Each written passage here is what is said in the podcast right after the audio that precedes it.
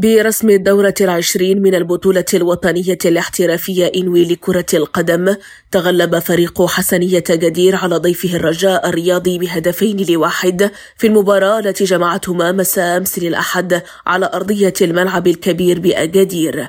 وتقدم حسنية أجادير بهدف نظيف في الشوط الأول قبل أن يعزز تفوقه في الشوط الثاني وينهي المباراة بهدفين لواحد. وسجل هدفي حسنية جدير عزيز قيدي عند الدقيقة السابعة والثلاثين ويوسف مهري عند الدقيقة السابعة والتسعين فيما وقع هدف الرجاء الرياضي روجير أهولو عند الدقيقة الثامنة والستين.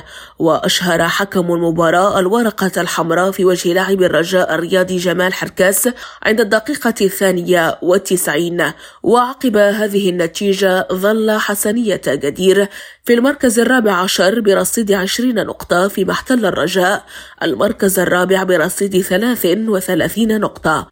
وفي الدورة المقبلة يحل حسنية جدير ضيفا على اتحاد توارجا فيما يستقبل الرجاء الرياضي غريمه الوداد. هاجر الراضي ريم راديو أجدير.